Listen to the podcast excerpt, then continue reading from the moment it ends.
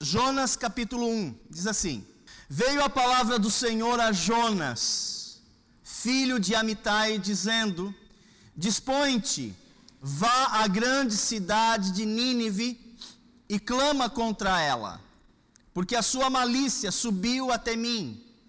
Jonas se dispôs, mas para fugir da presença do Senhor, para Tarsis, e tendo descido a Jope, achou um navio que ia para Tarsis, pagou, pois, a sua passagem e embarcou nele para ir com eles para Tarsis, para longe da presença do Senhor. Mas o Senhor lançou sobre o mar um forte vento, e fez-se no mar uma grande tempestade. E o navio estava a ponto de se despedaçar. Então os marinheiros, cheios de medo, clamavam cada um a seu Deus e lançavam ao mar a carga que estava no navio, para o aliviarem do peso dela. Jonas, porém, havia descido ao porão e se deitado e dormia profundamente. Vamos orar? Querido Deus, nós nesta manhã, nós queremos clamá-lo, queremos invocá-lo e queremos pedir ao Senhor que fale-nos ao coração que o Espírito Santo tenha plena liberdade de trabalhar dentro de nós, no ambiente das nossas motivações, nos nossos pensamentos. Que o Senhor nos ajude, através desse trecho que será exposto, a uma busca de obediência às Suas orientações.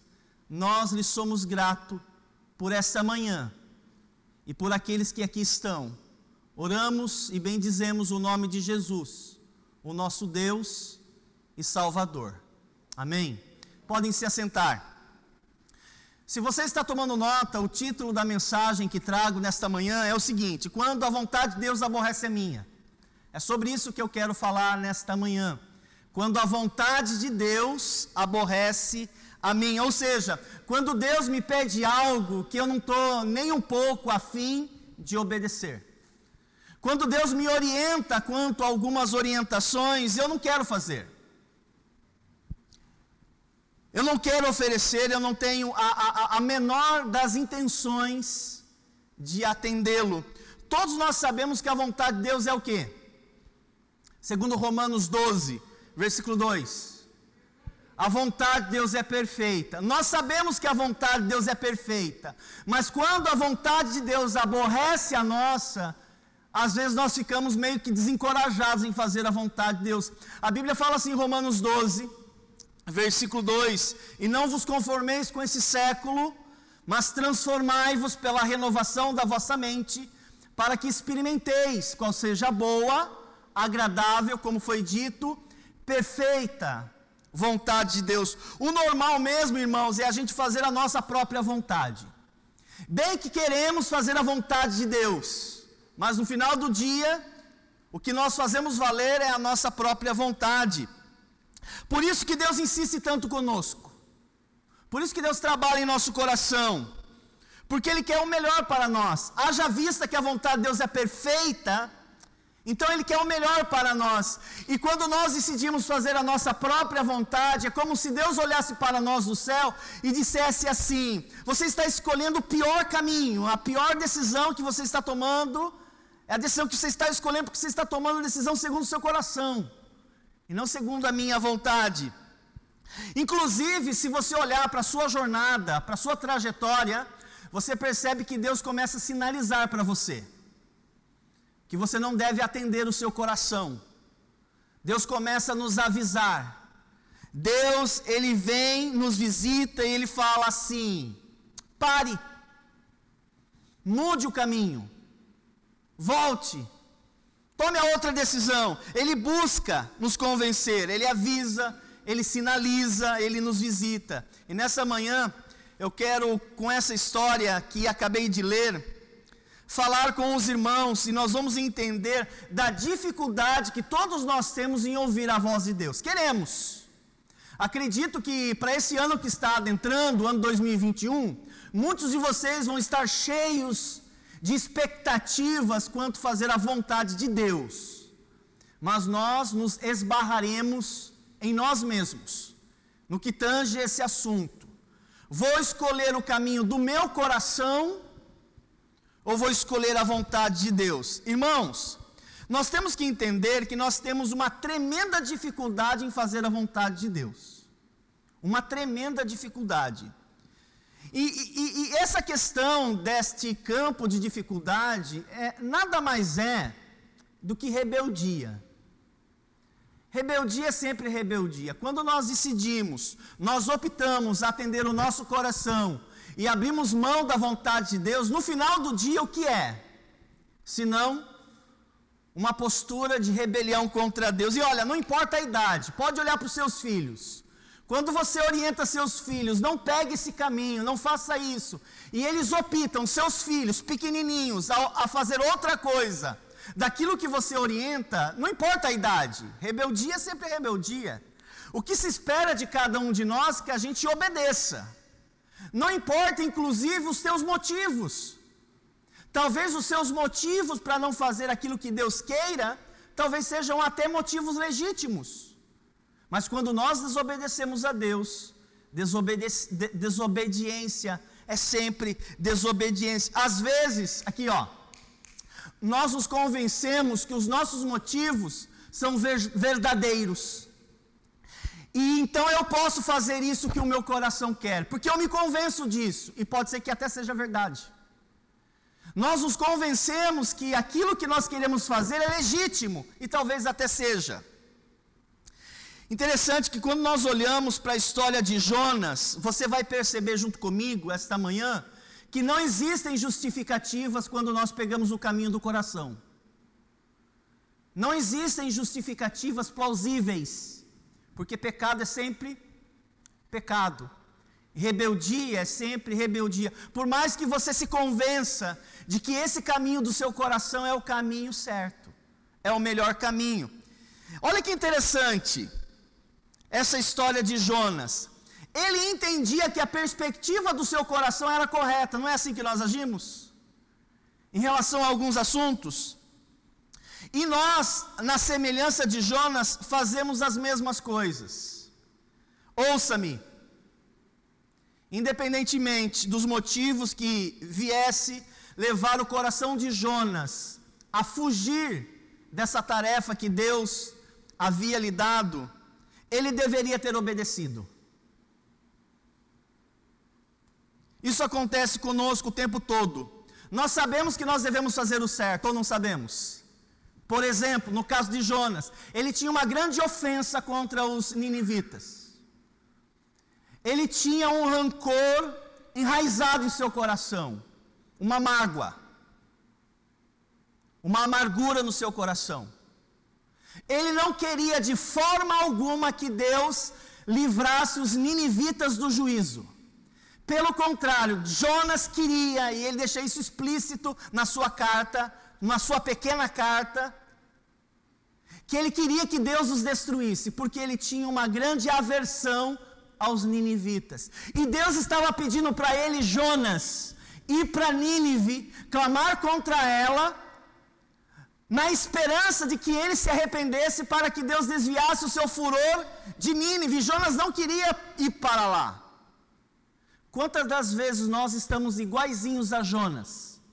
Deus pede para que a gente vá lá, aquele irmão, aquela irmã, aquele parente, aquele amigo, para que a gente vá lá e perdoe ele.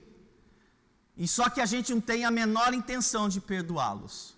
Nós gostaríamos de ver mesmo a mão de Deus pesando na vida daquelas pessoas. Então eu não duvido da legitimidade do coração de Jonas em fugir da presença do Senhor. Porque ele não queria ir para Nínive. Imagina você, Deus pedindo, numa pregação como essa, essa manhã, Deus falando: vá lá falar com a sua mãe, vá lá falar com seu pai, vá lá falar com seu irmão. Por que você não foi falar com a sua irmã ainda? E você é relutante: não, eu não vou, eu não quero ir. E a tendência nossa é irmos o mais longe possível dessa orientação do Senhor, porque nós não queremos. Nós somos resilientes, nós somos resistentes a algumas coisas que Deus nos pede que fira a nossa própria vontade, mas no final do dia nós falamos para Deus que queremos fazer a vontade dEle. Bem, Eu não vejo nenhum problema em fazer a vontade de Deus, desde que a vontade de Deus coincida com a minha. Aí eu faço. Mas e quando Deus pede algo a você que você não quer fazer? Você não quer. Você não tem a menor ideia, você não tem a menor intenção de ir fazer aquilo. Então aqui é o caso de Jonas. Então eu não tenho dúvidas da honestidade do coração de Jonas, da sinceridade do seu coração. Ouça-me, os ninivitas deveriam ter feito muito mal para Jonas, para ele ter tanta aversão a eles. Você conhece alguém que só semeou o mal contra você? Te caluniou, te difamou, falou mal pelas costas, fez o mal contra você. Nós temos aqui um caso assim. E Deus vai justamente para Jonas e fala assim: dispõe-te, levanta-te, vá à grande cidade de Nínive, clama contra ela, porque a sua malícia subiu até mim. Veja que aquilo que Jonas tinha de aversão era verdade, porque Deus, ele subscreve. Ele subscreve na forma quando Deus disse: A sua malícia subiu até mim. Irmãos, o fato é, os ninivitas, eles não prestavam. Coisa boa de Nínive não saía. Não tinha gente boa em Nínive. Então, o que os ninivitas mereciam mesmo era o castigo de Deus. Eles mereciam mesmo o fogo do inferno. O que eles mereciam mesmo é Deus descer do céu e castigá-los pelo mal que eles impingiam sobre as pessoas e muito provavelmente sobre Jonas, que tinha uma grande reserva contra eles. Tanto é fato que Deus falou assim: sua malícia subiu até mim. Alguém tem ideia do que é malícia? Malícia é um tipo de maldade proposital. A pessoa faz o mal contra mim porque quer. Ela tem prazer em me ver sofrer. Ela quer me ver sofrer, ela quer, ela quer me ver chorar. Ela quer me ver, ela quer me ver de cabisbaixa, ela quer me, ela quer me ver depressiva. Ela ela tem maldade, isso é malícia, é uma maldade proposital. Esses são os ninivitas. Eles tinham um, um desejo maligno no coração deles. E você sabe do que eu estou falando. Quando você tem pessoas que começam é, é, espalhar maldade, você não tem a menor interesse de ficar perto dessas pessoas. Por que você vai lá falar para elas se arrependerem? Você não quer conversa. E o Jonas não queria conversa com essas pessoas, porque eles eram pessoas inescrupulosas, pessoas malvadas. Sabe? Você sabe do que eu estou falando. Sabe essa, esse pessoalzinho inescrupuloso que estupra criancinhas? Que faz maldade proposital? Esses covardes que espancam mulheres, espancam idosos. E a gente fala assim: o que esses covardes merecem mesmo é cadeia. Bem que, bem que deveria ter pena de morte no Brasil para esses caras aí. Sabe, você não tolera mais, você não aguenta mais, porque é tanta maldade que eles espalham, que você fala, não quero que Deus destrua eles, porque eles são malvados. Então Jonas tinha uma grande aversão aos ninivitas. Ele estava em Israel, ele deveria ir para Nínive, que seria hoje o Iraque. Aquela região de Nínive é o Iraque. Ele deveria sair de Israel e ir para o Iraque. Mais ou menos 300 quilômetros de distância. Mas ele foi lá, desceu a Jô, comprou uma passagem, ele olhou no mapa e falou: qual é o lugar mais longe que eu posso ir? Ele colocou o dedo e falou que eu vim para cá. Tarsis, Espanha. Ele embarcou, ele comprou a passagem, 1.200 quilômetros de distância. E fugiu. Falou, não quero, não quero me envolver com com, esse, com esse pessoalzinho aí. Eu quero mesmo que Deus os destrua, eles merecem, eles merecem ser castigados. E quando ele foge, ele não estava fugindo apenas dos ninivitas, ele estava fugindo de Deus. Porque Deus estava constrangendo ele. Você sabia que Deus pode constranger os senhores? Sabia que Deus pode pedir aos senhores que façam algo que você talvez não queira fazer? Não, mas Deus está me constrangendo, Ele está pedindo para eu pedir perdão, Ele está indo para eu falar de Jesus Cristo para essas pessoas, mas eu não quero falar de Jesus Cristo para essas pessoas. Eu não tenho a menor intenção que eles se convertam. Jonas foi, desceu a Jope, comprou a passagem, ele embarcou com mala e cunha e foi embora.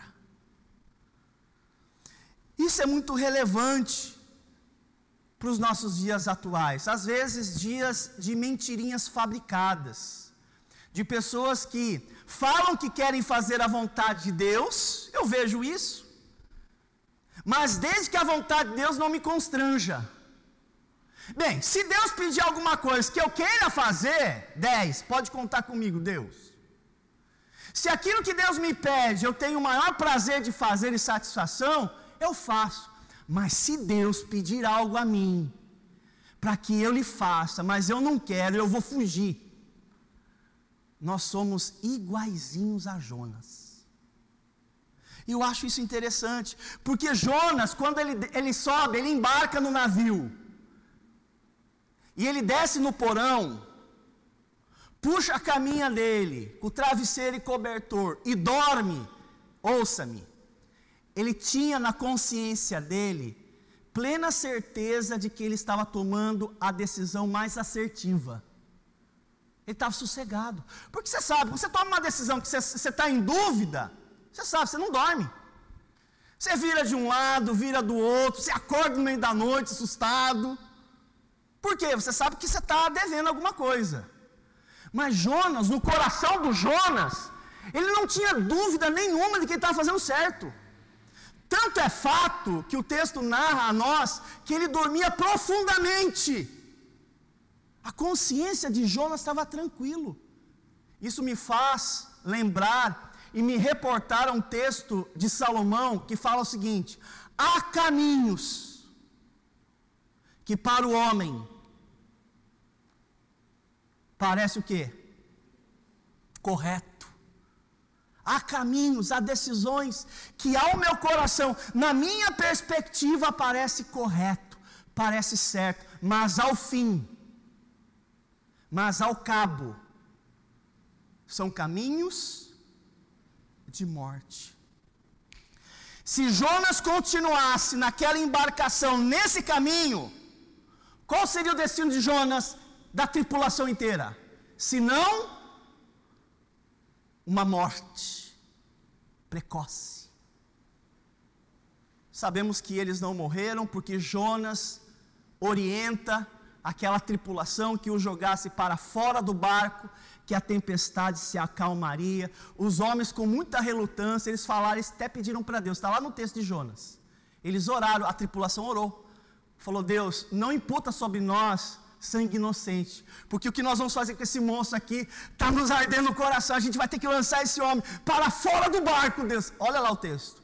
Eles pediram a Deus que os livrasse de cometer qualquer crime contra Jonas. Eles pegaram Jonas, lançaram Jonas ao mar, a tempestade aquieta-se. Jonas vai até as profundezas daqueles mares e Deus manda um grande peixe pegá-lo. Às vezes nós nos encontramos sob dilema. Farei a minha vontade ou farei a vontade de Deus? Bem, se aquilo que Deus me pede é fácil de eu fazer porque eu concordo, não me constrange, farei de bom grado. Mas se aquilo que Deus me pede contraria o meu querer, o que, que você faria? Posso dar resposta sem ofender ninguém aqui essa manhã? Você faria exatamente o que Jonas fez. Porque dentro de cada um de vocês reside um Jonas. Que quando confrontado a sua vontade em relação àquilo que Deus quer, se aquilo não te confronta, não te incomoda, você faria. Jonas foi engolido pelo grande peixe. E eu e você podemos falar, somos iguaizinhos a ele. O nosso coração diz para nós mesmos: Deus está errado. Como que Deus pode pedir para eu pedir perdão, buscar reconciliação com aquela infeliz? Você sabe o que aquela mulher falou para mim? Você viu o que ela falou? Você viu o que ela fez para mim? Você viu como ela me trata? Eu vou lá agora? Não, Deus só pode estar errado. Deus deve estar cometendo um grande erro estratégico, mandando eu para falar com aquela infeliz lá. Nós somos assim. As pessoas que nós temos bronca, nós queremos essas pessoas o mais distante? O quê? Possível. Nós não queremos, nós não queremos tratar com essas pessoas. E a Bíblia diz o que, pastor? Se ao trazer a tua oferta, diz aí para mim, irmãos, Mateus 5. Se ao trazer a tua oferta, alguns de vocês vieram, ali te lembrares de que alguém tem algo contra você, entrega a oferta? Não, deixa a tua oferta perante o altar, não entrega não. Vai primeiro reconciliar com, com aquela pessoa, depois volta e apresenta a tua oferta. Mas nós não estamos nem aí. Nós queremos fazer mesmo a nossa própria vontade. E não é à toa que Deus às vezes manda grandes peixes para nos pegar. Que Deus mande mesmo. Para nos trazer de volta para o caminho certo. Porque o melhor lugar para essa igreja estar é no centro da vontade de Deus. E não é no centro da vontade do coração de vocês. Porque o centro do coração de vocês é as profundezas do abismo, é morte. Então esse relato ele é muito relevante para nós, né? Salvar os ninivitas porque eu, eu acho que Jonas pensava assim, eu queria mesmo é que os ninivitas explodissem, né? Eu não tenho dúvidas disso. E Jonas não estava brincando não, porque ele comprou a passagem e fugiu mesmo, né? Pegou o barco sem remorso, não olhou para trás, Tamanho era o sossego dele. Veja lá, Jonas 1,5. Sono pesado. Jonas 1,5. Então os marinheiros, cheios de medo, clamavam cada um a seu Deus e lançavam ao mar a carga que estava no navio para o aliviarem.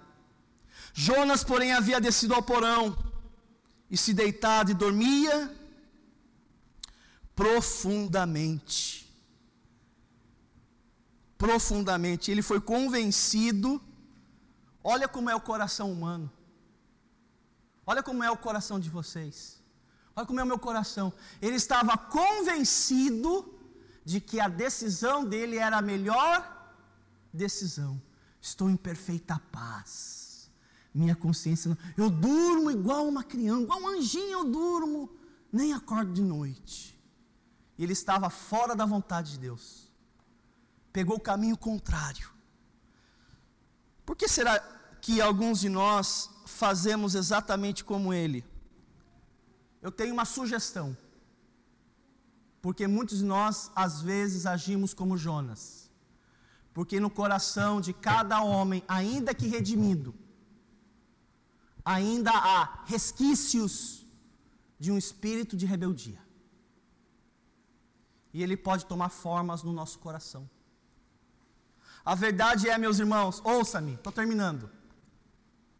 O seu bem-estar vem em primeiro lugar, não é a vontade de Deus. Nós precisamos essa manhã sermos honestos. O meu bem-estar muitas das vezes vem em primeiro lugar, não é a vontade de Deus. Se aquilo que Deus me pede me contraria, não vou fazer. Pastor, pastor Sidney, Pastor Benjamin, o senhor me perdoe, mas não vou fazer. Por quê, meu irmão? Porque eu não estou confortável. Você acha que Jonas estava? Não estava, por isso ele foi embora. Quantas pessoas poderiam estar sentadas aqui nessas cadeiras essa manhã e não estão? Porque em algum momento da trajetória desses irmãos e dessas irmãs, Deus falou para eles: é assim que eu quero. Eles disseram assim, mas isso contraria o que eu quero. Não importa faça a minha vontade. Se você fizer a minha vontade, você vai estar no centro da vontade de Deus. Interessante que quando Jonas, no ventre do grande peixe, coloca-se à disposição de Deus, olha que interessante, estou terminando. Quando ele estava três dias e três noites no ventre do grande peixe, no abismo da terra, como ele mesmo declara, envolvido de Olga, né? Alga. Ele fala assim para Deus: Eu não tenho o menor interesse na conversão dos ninivitas. Ele fala, mas já que é o Senhor que está mandando, eu vou. Eu vou mesmo não querendo. Sabia que isso que é obediência? Quando você faz o que é certo, mesmo que o teu coração diga o contrário. O peixe vomita Jonas na praia. Ele foi à grande cidade de Nínive, percurso três dias para cobrir todo o território de Nínive. Cidade grande, 120 mil habitantes. No primeiro dia ele começa a proclamar, e ainda 40 dias, e Nínive será subvertida, Nínive será destruída. A Bíblia diz que eles se arrependeram, do menor ao maior. A mensagem de Jonas chegou ao rei de Nínive, que se, a, que se arrependeu de verdade. Irmãos, ele se arrependeu de verdade. Jonas ficou profundamente aborrecido com a conversão deles. Está vendo? Jonas não queria em nenhum momento que ele se convertesse. Mas por que você foi, Jonas? Você não queria ir, você não queria o bem deles, você não queria a conversão. Por que você foi, Jonas? Porque foi Deus que me mandou eu ir. E Deus a gente obedece, mesmo não querendo. Veja só, o sentimento dele não mudou, mas a disposição em relação a Deus mudou. Isso serve para todos nós aqui. Pode ser que você tenha uma bronca com alguém, uma reserva com alguém, e você precisa acertar. Aí você fala, mas não gosto das pessoas, não gosto dela, não gosto dele. Não gosto de ficar frequentando o ambiente dessas pessoas. Mas Deus fala assim: vai lá buscar reconciliação. A Bíblia fala assim: se o que depender de vós tem de paz, para com todos os homens, vai lá. Mas eu não gosto deles. Tudo bem, não tem que gostar. Mas vá fazer o certo. Então o sentimento dele não mudou em relação aos ninivitas, pelo menos até aquele momento, porque o capítulo, o livro termina, Jonas, do mesmo jeito que começa o livro descontente, desgostoso, só que com um agravante, irado. O livro termina ele irado, porque os ninivitas se converteram e Deus não destruiu a cidade. Veja o que Deus pode fazer quando você decide fazer a vontade de Deus, mesmo que você não queira. Sabe qual foi o resultado? A conversão de uma nação. E não pense, senhores, que foi pela simpatia de Jonas que não foi. Isso demonstra que não depende da sua oratória, da sua capacidade de comunicação, da sua didática, do seu carisma, da sua eloquência para falar da verdade a, a, uma pessoa perdida. Basta você falar a palavra de Deus e Deus faz o resto. Jonas levou uma mensagem que era a mensagem de Deus, o Espírito Santo usou a mensagem de Deus para converter o coração dos ninivitas. Não precisou de show, não precisou de coro, simplesmente a disposição de um coração que queria fazer o que Deus mandou, mesmo que ele no seu íntimo não quisesse. Deus usou a vida do Jonas. Deus faz isso, irmãos, nos dias de hoje. Deus ele não mudou. No capítulo 1, então você vê Deus o chamando e ele fugindo.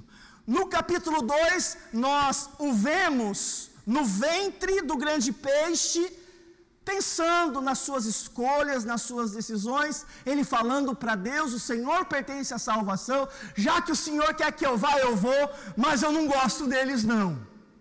No capítulo 3, vemos Deus falando novamente a Jonas: dispõe-te, vá de Nínive, só que agora vemos Jonas indo. No capítulo 4, encerrando o livro, vemos o resultado da obediência, não do coração de Jonas. Não importa o seu coração. Se você tem paz ou não para fazer, se você quer ou não fazer, é importante que você obedeça.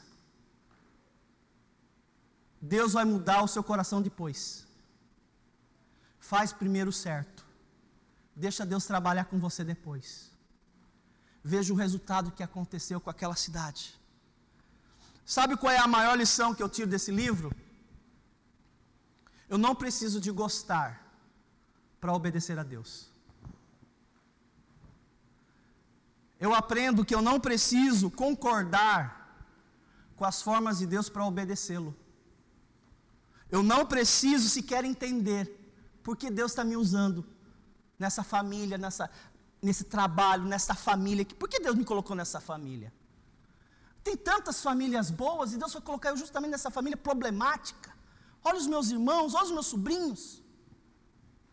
Deus quer usar você e Ele colocou você no lugar certo, com as pessoas certas. O que Deus requer de nós é obediência.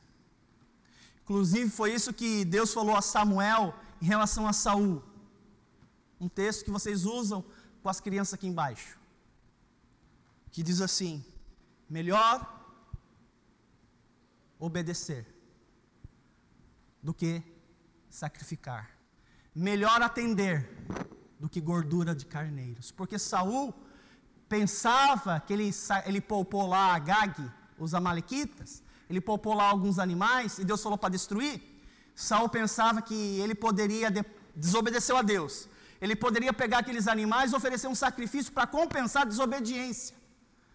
E Samuel falou para ele: Olha, Deus não se agrada não de holocausto. Pois não adianta ir lá apresentar holocausto que Deus não se agrada não.